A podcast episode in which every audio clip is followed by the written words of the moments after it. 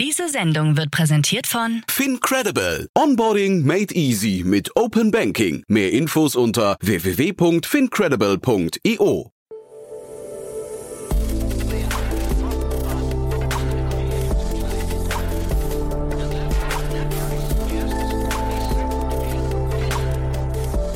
Startup Insider Daily. Herzlich willkommen zu Startup Insider Daily. Mein Name ist Jan Thomas und heute wird es bei uns wieder richtig technisch. Ähm, wir haben zwei ja, Deep Tech-Themen, äh, über die wir heute sprechen. Heute zu Gast ist Robin Röhm, CEO und Co-Founder von Apheris. Und da geht es um einen, ja, ich würde sagen, ein Blue Ocean-Thema. Das heißt also ein Markt, der noch sehr, sehr unbearbeitet ist. Ähm, Robin und sein Team möchten Daten demokratisieren, möchten es ja Datenproduzenten, Datenownern äh, ermöglichen, an der Kommerzialisierung ihrer Daten teilzunehmen und ja, Daten einen Wert zu geben und äh, zeitgleich dafür zu sorgen, dass Daten auch ja, sinnvoll genutzt werden. Das Ganze sorgt natürlich auch im äh, besten Fall dafür, dass zum Beispiel Medizin oder Pharma und solche Branchen schneller vorankommen. Also da ist ein wirklich spannender Markt, der da entstehen könnte. Deswegen freut euch auf ein tolles Gespräch. Und nachher dann äh, geht es um Quantencomputing, kann ich euch auch empfehlen, reinzuhören. War auch ein tolles Gespräch. Da hatte ich gesprochen mit Michael Johannig, dem CTO von Electron. Und das ist ein Unternehmen aus dem Quantencomputing-Bereich, das gerade eine Riesenförderung vom Deutschen Luft- und Raumfahrtinstitut bekommen hat. Also auch das sehr, sehr spannend. Darüber aber reden wir nachher. Jetzt, wie gesagt, das Gespräch mit Robin Röhm, dem CEO und Co-Founder von Apheris. Werbung. Hi, hier ist Nina aus dem Content-Team von Startup Insider. Vielleicht hast du es ja schon gehört, wir haben endlich neben unserem Hauptkanal Startup Insider nun auch separate Kanäle für unsere verschiedenen Formate eingerichtet. Wenn du zum Beispiel nur unser tägliches Nachrichtenupdate Startup News hören möchtest, kannst du ab jetzt ausschließlich den Startup News Kanal abonnieren. Gleiches gilt für Investments und Exits, Startup Spotlight und alle anderen Formate, die zukünftig kommen werden. Die volle Ladung Startup Insider, also alle Formate, gibt es natürlich weiterhin hier auf dem Hauptkanal. Also, um die einzelnen Kanäle zu abonnieren, besuche jetzt startupinsider.de/slash insider. Wir sehen uns auf deinem Lieblingskanal. Startup Insider Daily. Interview. Cool, ja, ich bin verbunden mit Robin Röhm, dem CEO und Co-Founder von Apheris. Hallo Robin. Hi, äh, Jan, ich freue mich sehr hier zu sein. Danke für die Einladung. Ich freue mich sehr, dass wir sprechen. Ich hatte ja neulich mit Jan Mitschaiker von HV Capital schon über euch gesprochen. War ein cooles Thema, aber ich habe ihm auch gesagt, äh, ich habe es nicht ganz verstanden, deswegen bin ich, weil es ist ja schon sehr technisch, was ihr macht.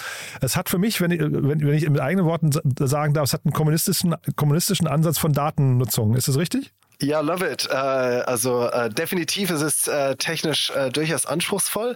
Ähm, ich glaube auf jeden Fall, dass so Demokratisierung von äh, Daten so aus, ähm, ja, ich sag mal, äh, Missionsperspektive definitiv ein Treiber für das ganze Thema ist. Ähm, allerdings ähm, sind wir auch eine sehr kommerzielle Firma und ähm, durchaus ist das Ziel, mit äh, der Tatsache, dass ähm, Daten eben nicht nur zentral äh, ausgewertet werden, ähm, ist das Ziel auch den äh, verschiedenen Firmen, auch kleineren Firmen und, und, aber auch größeren Firmen eben die Möglichkeit zu geben, bessere Daten zu kommerzialisieren. Also es ist äh, durchaus auch kommerziell getrieben.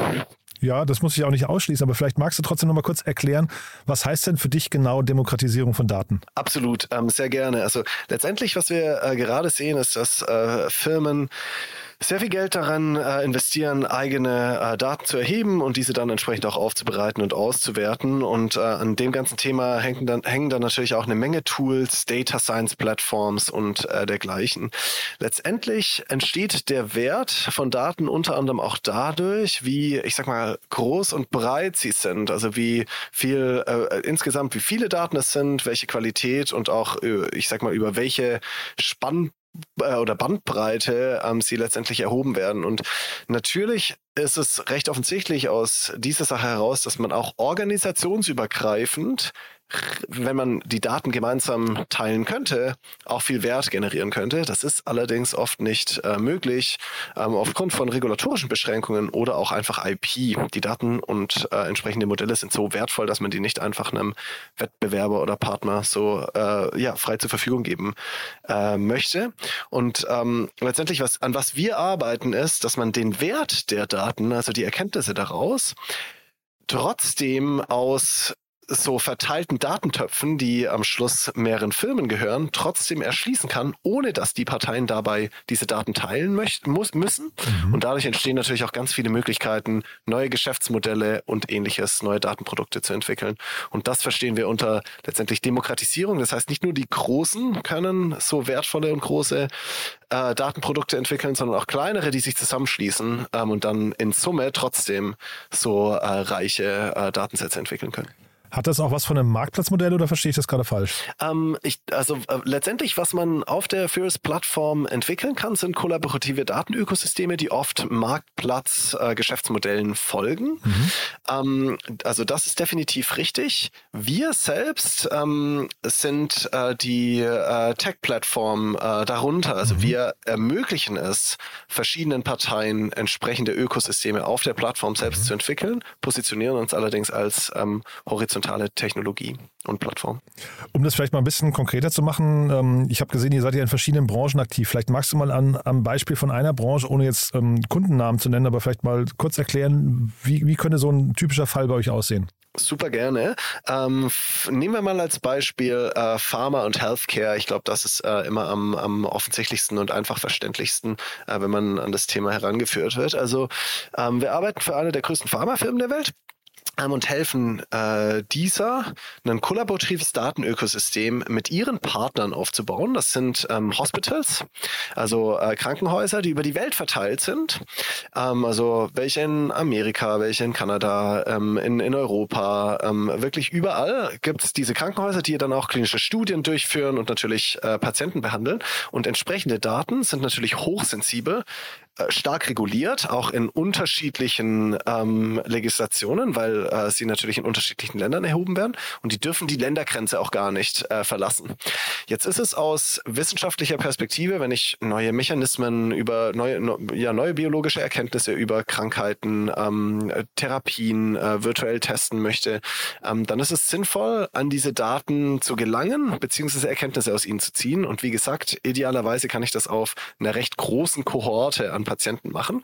Deshalb braucht diese Pharmafirma Zugang zu diesen Daten, aber bekommt sie heute nicht. Über mhm. uns bekommt sie das, indem sie dann über so ein verteiltes System, das heißt, der Pharma Data Scientist kann trotzdem seine Berechnungen, seine Machine Learning Modelle auf den Daten, die über die ganze Welt verteilt sind, mhm. ausführen, ohne diese jemals zu sehen, äh, sehen zu bekommen. Ja. Woher weiß der, dass es diese Daten gibt? Ähm, das sind tatsächlich äh, derzeit ähm, noch äh, existierende Partner, also die, die wissen, dass es diese Daten gibt, weil sie mit denen auch, mit diesen Krankenhäusern auch zusammenarbeiten. Also es sind Aha. bereits äh, etablierte ähm, Partner.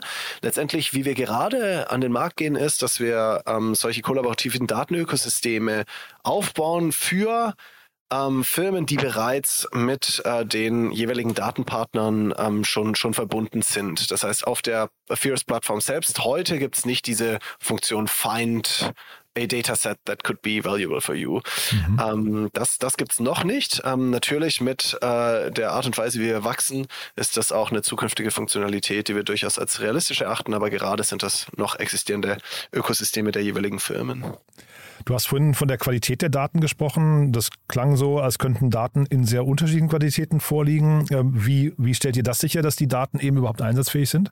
Ganz tolle Frage und ähm, ganz wichtiges äh, Thema. Ähm, und das, das ist natürlich ein äh, Thema, das zuerst mal immer, wenn ich Data Science, Machine Learning oder ähnliches äh, anwenden möchte, brauche ich qualitative Daten und ich muss auch wissen, was diese Daten bedeuten. Also beides ist wichtig. Die Qualität, wie sie erhoben werden, aber auch wie, wie sie letztendlich beschrieben werden und ähm, dass weiß der, der sie dann auch analysiert, was denn tatsächlich ähm, ein entsprechender Datenwert bedeutet.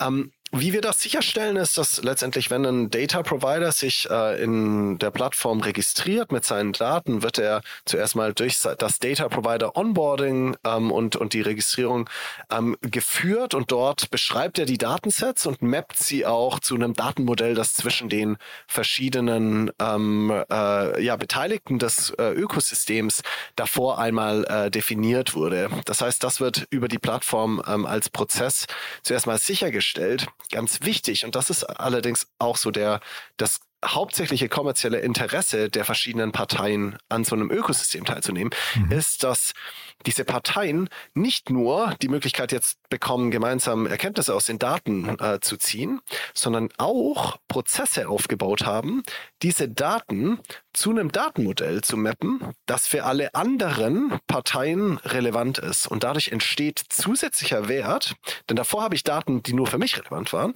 Jetzt habe ich Prozesse, dass auch wenn ich neue Daten erhebe, diese auch für die anderen relevant sind. Das heißt, der Wert der Daten steigt und, ähm, und, und auch für äh, Firmen, die neues IP entwickeln, zum Beispiel Modelle, die haben auch den äh, größeren Wert, dass sie einen neuen Markt haben. Jetzt gibt es plötzlich mehrere Firmen, die ähnliche Daten haben. Das heißt, auch Modelle können angewendet werden, angewendet werden und damit auch vertrieben. Das heißt, dort entsteht auch wirklich ein neuer äh, Markt für alle äh, Participants, weil eben Daten ähm, ähnlich erhoben werden und beschrieben werden.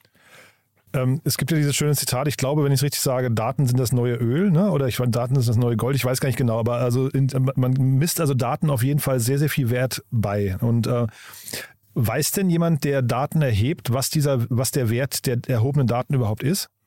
Ähm, oft, oft nicht. Und ähm, der Großteil des Wertes von Daten ähm, ist heute auch, äh, ne, wird nicht erschlossen, weil genau diese Problematik entsteht, dass ähm, der Wert von Daten, also deshalb finde ich, dass der, diesen Spruch, äh, äh, Daten sind Gold oder das, das neue Öl, ich, äh, also ich, ich verstehe, wie er gemeint ist, aber ich würde dem widersprechen, okay. denn ähm, Öl ist ähm, tatsächlich ein, also ich habe einen direkten Austausch. Für jeden sollte das gleich viel wert sein. Ich kann irgendwie dem einer Unit einen gewissen Wert zuordnen. Das naja, ist sehr heute, ne? aber vielleicht früher noch nicht. Ne? Also vielleicht, vielleicht, ist das ja auch ein Lernprozess. Das, das ist fair. Das ist fair. Vielleicht äh, früher war das nicht der Fall ähm, und da war es dann vielleicht auch so, dass jemand, der Öl hatte und äh, darauf saß, gar nicht wusste, was das für einen Wert für einen anderen bedeutet, der vielleicht irgendwie eine neue Maschine gebaut hat und es dann auch äh, nicht richtig äh, kommerzialisieren konnte. War vielleicht sogar lästig, ne? Früher, ja. Also, wer weiß. Genau. Ne? Ja. Aber mhm. heute ist es auf jeden Fall der Fall und ähm, mhm. das heißt, eine Firma und, und, und sie können das auch gar nicht wissen, weil wenn ich heute Daten jetzt erhebe, ich, ich kenne ja nicht die Geschäftsprozesse der anderen mhm. Firma mhm. und ähm, dementsprechend weiß ich auch gar nicht, wie ich diese für Drittparteien kommerzialisieren kann.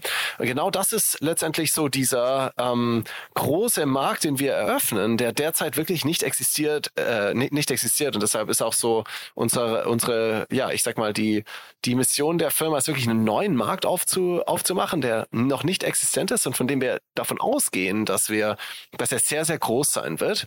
Und, ähm, und, und, und letztendlich äh, insbesondere ist dementsprechend das Ziel, diesen Firmen, die auf Daten sitzen, die Möglichkeit zu geben, diese zu kommerzialisieren für die Zwecke der Drittparteien. Und das erfordert natürlich ähm, entsprechend neue Arten und Weisen, ja, über, über den Datenwert nachzudenken. Ähm, genau. Aber das heißt im Prinzip, wenn ich jetzt nochmal, wir bleiben bei deinem Pharma-Healthcare-Bereich, ähm, jetzt haben wir da irgendwie so eine größere Klinik oder eine Klinikgruppe und die erheben irgendwelche Daten. Das heißt, die müssten eigentlich schon anfangen zu antizipieren, was man damit machen könnte. Ähm, nee, äh, das ist das Schöne. Ähm, Sie müssen das nicht äh, anfangen zu antizipieren. Sie müssen äh, letztendlich bei so einem Ökosystem teilnehmen, denn die Auswertung mhm. der jeweiligen Daten ist durch die äh, Plattform, die wir zur Verfügung stellen, zum mhm. ersten Mal möglich, mhm auf den Daten der Data Provider, ohne dass sie den Use Case dafür kennen müssen mhm. und ohne dass sie das teilen müssen. Das heißt, was sie eigentlich nur machen, ist, die Daten zu beschreiben und dem Netzwerk zur Verfügung stellen und dann kann die andere Partei sich selbst überlegen und beschreiben, was sie damit machen würde und dafür dann auch die notwendigen Zustimmungen bekommen. Mhm. Das klingt nach so, du hast vorhin gesagt, das ist ein neuer Markt, den ihr erschließen wollt. Das klingt so, als seid ihr auch relativ allein unterwegs. Ne? Ich weiß nicht genau, kannst du vielleicht auch mal kommentieren, aber ich habe mir auch deine Bio angeguckt, weil ich versuch, versuchen will zu verstehen, ähm, wie, wie kommt ihr überhaupt da drauf? Weil du hast Medizin, Philosophie, Mathematik und danach bis ins Bankwesen, also studiert und danach ins Bankwesen gegangen. Ist das schon der Hintergrund oder wie, wie kommt man auf so eine Idee? Ja, also ähm, vielleicht zu der ersten Frage. Sind wir allein unterwegs? Also es ähm, gibt so global verteilt, also wie gesagt, es ist ein früher Markt. Mhm. Ähm, so die Idee von äh, ich sag mal, verteilten Architekturen, um ähm, verteilte Daten gemeinsam auszuwerten. Das ist eine relativ neuartige Idee. So zum ersten Mal 2018 kam die auf und da gibt's so paar einzelne Use Cases, die damit umgesetzt werden und wo sich auch schnell sehr große Firmen drumherum entwickelt haben, dann einzeln um den Use Case. Ähm, jetzt so die, äh, ich sag mal, Grundlagentechnologie dafür ähm, auf den Markt zu bringen, da gibt es schon sehr wenige Player, die das äh, credible machen. Ähm, das heißt, äh, so in Europa sind wir das sicherlich ähm, zuerst mal allein unterwegs. In Amerika ähm, gibt so zwei oder drei Kandidaten, die auch so in diese Richtung denken. Ähm, wie kommt man auf diese Idee? Also ich würde sagen, so äh, es ist so ein Mix aus ähm, ein, einerseits äh, bestimmte technologische Trends ähm, äh, sehr gut zu kennen, äh, was einfach so mit mit dem Hintergrund, den ich und auch mein Mitgründer äh, haben, ähm, der Fall war, ähm, aber kombiniert auch mit tatsächlich eigenen Problemen, die wir ähm, in unserer eigenen Arbeit in der vorherigen Firma, ähm, äh, den, den Problemen, denen wir begegnet sind. In der vorherigen Firma haben wir mit Gendaten äh, gearbeitet mhm. ähm, und haben letztendlich Applikationen rund um äh, Gendaten äh, entwickelt und ähm, die Gendaten sind natürlich entsprechend sensibel ähm, und äh, dementsprechend können sie nicht bewegt werden und äh, die kann man auch nicht so einfach anonymisieren oder eigentlich gar nicht. Also dein äh, Genprofil kannst du eigentlich nicht anonymisieren. Mhm. Und das heißt, wir hatten immer diese Problematik, dass, dass unsere Tools eigentlich nichts wert waren, weil wir gar nicht an die Daten gekommen sind und die Daten selbst verteilt innerhalb der Firmen waren. Das heißt, äh, es gab keine Lösung dafür, außer wirklich diesen gesamten Prozess einmal umzudenken. Und das haben wir dafür ein bestimmtes Beispiel gemacht, also äh, für eine spezifische Applikation und dann gesagt, äh, das ist eigentlich ein größeres Problem, das wir generalisieren wollen. Mhm. Jetzt sprechen wir vor dem Hintergrund eurer Finanzierungsrunde. Ne? Das war der, der Anlass heute. Vielleicht magst du uns da mal durchführen. Äh, ist ja in illustrer Kreis, muss ich sagen, und ein relativ großer Cap-Table auch, glaube ich, ne? Ja, also ähm, es ist immer, es ist ein sehr sauberer Cap-Table ja. eigentlich so, aber ähm, es ja, sind auf jeden Fall einige, ja. einige starke Leute dabei. Also ähm, die, die Finanzierungsrunde, die wir jetzt gemacht haben, ist von Octopus Ventures äh, geleitet, eine 8,7 Millionen äh, Seed Extension. Ähm, da steigt auch zusätzlich noch Heal Capital mit ein, also so ein äh, europäischer Health Tech äh, Fund ähm, und äh, zwei weitere äh, Single Investors, Bertolt von Freiberg, der Target Partners mitgegründet hat und mhm. Mirko Novakovic, der ehemalige Gründer von Instana. Ähm, genau, und dann haben wir eben äh, noch unter anderem Local Globe, äh, was so Tier One Seed Investor in Europa ist und ähm, Ross Mason, der Gründer von Mulsoft, äh, der enormen Value äh, für die Company äh, gebracht hat. Genau, das heißt insgesamt durchaus ähm, einige äh, Leute, die uns ähm, viel, viel Support geben und ja, bin, bin super happy über, über die Investoren, die wir mit an Bord holen und auch schon bereits haben. Und dann ist ja immer so eine Finanzierungsrunde auch ein Auftrag. Ne? Was ist jetzt quasi die Erwartung an euch? Was sind so die nächsten Schritte? Ja, ähm, das, ist, das ist absolut richtig. Ähm, mit so einer Finanzierungsrunde entsteht natürlich ähm, zuerst mal etwas Ruhe, dass man so seinen mhm. Zeithorizont ähm, etwas ändert, aber dann natürlich auch äh, bestimmte Dinge, die man erreichen möchte. Also ich sag mal, das ist bei uns ein, ein, ein Mix ähm, von einerseits ähm, wirklich, ich sag mal, das Produkt, wie es zu dem Kundenwert sehr scharf ähm, dahingehend zu schneidern, dass es skalierbar wird. Also wir haben einen Early Product Market Fit, wir verstehen, wir verkaufen das Produkt ähm, und äh, haben Kunden, die zahlen und auch die mehr davon äh, fordern. Und äh, auf der anderen Seite, das jetzt auf 300 Kunden ähm, auszurollen, wäre weder von der Art und Weise, wie wir ähm, das, das Produkt bisher entwickelt haben. Also wie robust ähm, und dergleichen ist es, wie einfach skalierbar und deploybar ist es nicht. Äh, da ist es noch nicht, aber auch von äh, der Art und Weise, wie wir es an den Markt bringen. Das heißt, so da nochmal die Foundation wirklich so aufzubauen, mit ähm, äh, entsprechende Cycles zu kürzen und äh, das Ganze äh, robuster zu machen, ist so eines der Kerndinge. Und ähm, B, die Art und Weise, also die, die große Herausforderung mit äh, der, der Technologie, die wir an den Markt bringen, ist, dass der Wert ja vor allem dann entsteht, wenn mehrere Firmen zusammenkommen. Und ähm, das ist natürlich so aus Go-to-Market-Perspektive immer herausfordernd, weil du nicht einen einzelnen Käufer äh, hast, mhm. sondern in der Regel immer ein ganzes Ökosystem bedienen musst. Und da haben wir äh, uns bisher eben auf bestimmte Verticals äh, konzentriert, Pharma, Healthcare und Manufacturing, dort auch auf Sub-Use-Cases ähm, und dort werden wir eben auch zeigen, wie wir bestimmte äh, Learnings und Patterns, die wir eben in, äh, bisher so identifiziert haben, auch generalisieren können, um wirklich so diese Go-to-Market-Motion äh, ähm, dann auch, äh, wenn wir wirklich skalieren, ähm, mit was dann sicherlich nach der nächsten Finanzierungsrunde so das große Thema sein wird, ähm, dass, dass wir die äh, auch eben beweisen können. Mhm. Ich verstehe aber richtig, dass der Markt, in dem ihr unterwegs seid, ist eigentlich einer, den kann man problemlos internationalisieren. Ne? Oder gibt es da verschiedene Datenstandards in verschiedenen Ländern, die man irgendwie dann irgendwie nochmal irgendwie so Land für Land erschließen müsste? Eigentlich nicht, ne? Eigentlich könnt ihr sofort global ausrollen. Wir können auf jeden Fall von der Art und Weise, also wir sind auch heute schon global unterwegs. Also so, wir haben uns auf Europa konzentriert, aber unsere Kunden haben uns dann mit den initialen Ökosystemen, die sie aufgesetzt haben, äh, gleich in die ganze Welt geschickt. Also die Data Partner der jeweiligen Ökosysteme sind schon mhm. verteilt über Asien, USA, Kanada äh, und Europa.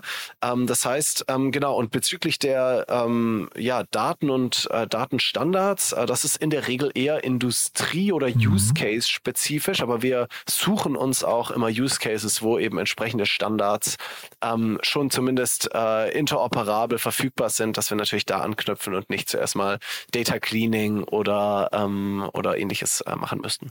Was waren denn eigentlich jetzt für diese Finanzierungsrunde, was waren denn so die Dinge, die ähm, eure Investoren am meisten beeindruckt haben bei euch? Es ist ja, äh, wie gesagt, bei einem neuen Markt, den man erschließt, ist ja wahrscheinlich viel Storytelling, viel Fantasie dabei, aber man muss ja wahrscheinlich so ein bisschen was Handfestes, so ein paar KPIs oder so schon erfüllt haben oder so. Genau, also so, ähm, ich glaube so, dass das, also natürlich ist so die Art und Weise, ähm, die Vision und das Potenzial davon aufzuzeigen, immer noch ähm, äh, eine, eine zentrale Sache, aber sicherlich auch, wie man letztendlich den Weg dorthin ähm, beschritten hat, welche Learnings man gemacht hat und äh, wie das Geschäft auch heutzutage ähm, aussieht. Und unser Geschäft ist auf jeden Fall vorhanden. Also wir machen eine Million Recurring Revenue, aber auch äh, insgesamt ähm, so zusätzlich noch äh, ich, ja, äh, Software-Driven Services, die auch durchaus interessant sind und auch zu unserem Geschäftsmodell passen. Ähm, das heißt, wir haben durchaus Geschäft. Das sind äh, einige Top 10 Pharmafirmen, Top 10 Manufacturer auf der Plattform, die das Produkt nutzen. Und das ist sicherlich sehr beeindruckend auch in so früher Phase, so diese Big Fishes ähm, so ähm, ja letztendlich für einen zu gewinnen. Das sind sehr komplexe ähm, Sales-Prozesse, die man dort auch durchgehen äh, muss und ähm, das Ganze ist zweifellos auch nur äh, möglich äh, gewesen, weil wir auch sehr gut, äh, ja, einfach äh, früh sehr gut eingestellt haben. Also das äh, gerade das Leadership-Team ist äh, sicherlich auch eins, das für die Qualität der Firma, ähm, der unserer Kultur und mhm. auch des Potenzials spricht, ähm, was sicherlich auch der, der Rundenkonstellation geholfen hat. Und ihr sucht wahrscheinlich auch Mitarbeiter gerade, ne? Äh, wir suchen Mitarbeiter, ähm, vor allem äh, sehr, also sehr starke Engineers. Wir, äh, wie gesagt, wir skalieren noch nicht. Ähm, das ist immer noch so, je, jeder einzelne Kandidat ist sehr, sehr wohl überlegt ähm, äh, ja, platziert. Mhm. Es ist ein sehr erfahrenes Team. Also so, äh, unsere Engineers haben alle in der Regel 10 bis 15 Jahre äh, Arbeitserfahrung und ähm, wirklich Best-in-Class-Engineers. Wir haben einen super erfahrenen Engineering-Leader, ähm, der das auch schon mal komplett von Scratch von der C Seed bis zum IPO äh, als Engineering Leader äh, gemacht hat. Ähm, genau, wir, auf der kommerziellen Seite ähm, äh, stellen wir so einzeln äh, Kandidaten ein, aber wie gesagt, äh, wir skalieren, äh, wir, wir stellen jetzt noch nicht ein komplettes Sales-Team hin. Das sind sehr erfahrene Leute, die das gerade leiten, VP Revenue und Head of Sales. Ähm, genau, das heißt, wir stellen so ein, wahrscheinlich so übers kommende Jahr so 20, so 20 Leute, also so von 30 auf 50 ist wahrscheinlich so das, das Wachstum über die kommenden zwölf Monate. Sehr spannend, Robin, muss ich sagen. Also eine spannende Mission, äh, gerade wie gesagt, weil es ein neuer Markt ist. Äh, vielleicht magst du noch mal kurz sagen, wo, wo würdest du denken, begegnet ihr euren Wettbewerbern dann irgendwann am ehesten? Also ist das dann so kundenseitig oder äh, nur so fürs Verständnis oder ist das dann in bestimmten Ländern oder wo, ja. wo könntet ihr, also weil das ist ja wahrscheinlich kein Winner-Takes-it-all-Markt, zeitgleich wird es ja wahrscheinlich irgendwann einen Wettbewerb gehen, der sich trifft, ne? Ja, also absolut. Und ähm, zuerst mal so, also ich, äh, so, es gibt, wie gesagt, einen, äh, ein, ein paar Startups, die so in dem broader Space, so Secure Data Sharing. Das sind dann mhm. oft alternative Ansätze ähm, und damit äh, ja, gehen die auch auf unterschiedliche Use Cases oder Industrien. Aber so in dem broader Space gibt es äh, auf jeden Fall einiges an Bewegung. Ähm, das ist so das äh, größere Bild an, an, an Wettbewerb und dem begegnet, begegnet man auf jeden Fall. Insgesamt muss ich sagen, ähm, der, der Wettbewerb, also gerade äh, so habe ich keine zu große Sorge von Wettbewerb, denn in der mhm. Regel zu, zu zunehmender Wettbewerb heißt auch eben, dass der Markt sich eben öffnet und dadurch gibt es auch Möglichkeiten, sich besser zu differenzieren und auch insgesamt die Wertschöpfung für den Gesamtmarkt mhm. wird größer. Dadurch ja. wächst der Markt schneller. Das heißt, gerade äh, freue ich mich eigentlich über äh, Wettbewerb. Das mhm. heißt, äh, alle, die zuhören, die in die Richtung mhm. denken, äh, feel invited, it's a tough problem. ähm, aber ähm, wovor ich vor allem, und ich, äh, deshalb bin ich auch so froh über unsere Investoren, was wir auf jeden Fall erwarten können, ist, dass mit einem größeren Markt die großen Hyperscaler Hyperscaler und Data Platforms ähm, ihr Offering ausbauen. Mhm. Und dann ist natürlich die Frage, wie positioniert man sich da ja. ähm, in einer Art und Weise, dass man idealen komplementären Wert hat, mhm. ähm, dass es für entsprechende Firmen nichts Sinn macht, ihr eigenes Offering kompetitiv bereits aufzustellen. Und das hat natürlich mit Traction, Skalierbarkeit und, der, und dergleichen zu tun. Mhm. Und das ist auch ein großer Fokus äh, von, von dem, in was wir jetzt auch investieren, da eben richtig aufgestellt zu sein, dass wenn wirklich der Markt öffnet, wir die äh, Partei sind, die eben auch am schnellsten skalieren kann, äh, kann mit den äh, saubersten KPIs, ähm, so dass es eben ein äh, sustainable Geschäftsmodell äh, ergibt, dass äh, das tatsächlich auch skaliert wird. Ähm, genau. Sehr, sehr spannend, muss ich sagen. Also äh, Robin, dann würde ich sagen, bis hierher erstmal. Wir bleiben mal in Kontakt, würde ich sagen. Wenn es bei euch so große Neuigkeiten gibt äh, oder die nächsten Meilensteine, sagt gerne Bescheid, dann können wir nochmal ein Follow-up machen. Das ist ja wirklich sehr, sehr spannend. Ich drücke die Daumen. Haben wir für den Moment was Wichtiges vergessen? Äh, nee, ich glaube, das, das äh, war gut Coverage. Äh, danke vielmals, Jan, das, äh, für, für die Einladung. Ähm, hat mich sehr gefreut. Und ja, lass auf jeden Fall in Kontakt bleiben. Super. Danke dir auch und bis bald, ja? Ciao. Mega. Bis bald. Ciao, ciao. Werbung Hi, ich bin Paul, Product Manager bei Startup Insider und hier, um dir kurz unser Podcast-Verzeichnis vorzustellen. Mit einer wachsenden Liste von bereits über 10.000 Episoden ist unser Podcast-Verzeichnis die größte Sammlung deutschsprachiger Podcasts rund um die Themen Unternehmertum, Technologie, Digital Marketing und mehr. Nutze jetzt die verschiedenen Filter, um Podcasts zum Beispiel nach ihrem Themenschwerpunkt, Gästen oder Erscheinungsdatum zu sortieren, damit du genau das findest, was dich interessiert. Also, wenn das was für dich ist, dann besuche jetzt ganz einfach unsere Plattform auf startupinsider.de/slash insider. Startup Insider Daily, der tägliche Nachrichtenpodcast der deutschen Startup-Szene. Das war Robin Röhm, CEO und Co-Founder von Ethereus. Ich hoffe, es hat euch Spaß gemacht. Ich fand es mega spannend. Daten, wie gesagt, das neue Rohöl oder das neue Gold, wie auch immer das Zitat genau heißt, aber man hat auf jeden Fall gemerkt, da stecken auf jeden Fall Werte, die noch gehoben werden wollten, so richtige Schätze. Und ich bin sehr gespannt, wie es mit Ethereus weitergeht. Wir bleiben da dran. Und ja, wenn euch gefällt, was wir hier tun, wie immer die Bitte empfehlen uns gerne weiter. Wir freuen uns immer über neue Hörerinnen und Hörer. Das wisst ihr schon. Vielleicht möchtet ihr euch revanchieren, weil euch gefällt, was wir hier tun. Deswegen schon mal vielen Dank dafür. Damit bin ich erstmal durch. Vielen Dank für den Moment und alles Gute. Ciao, ciao.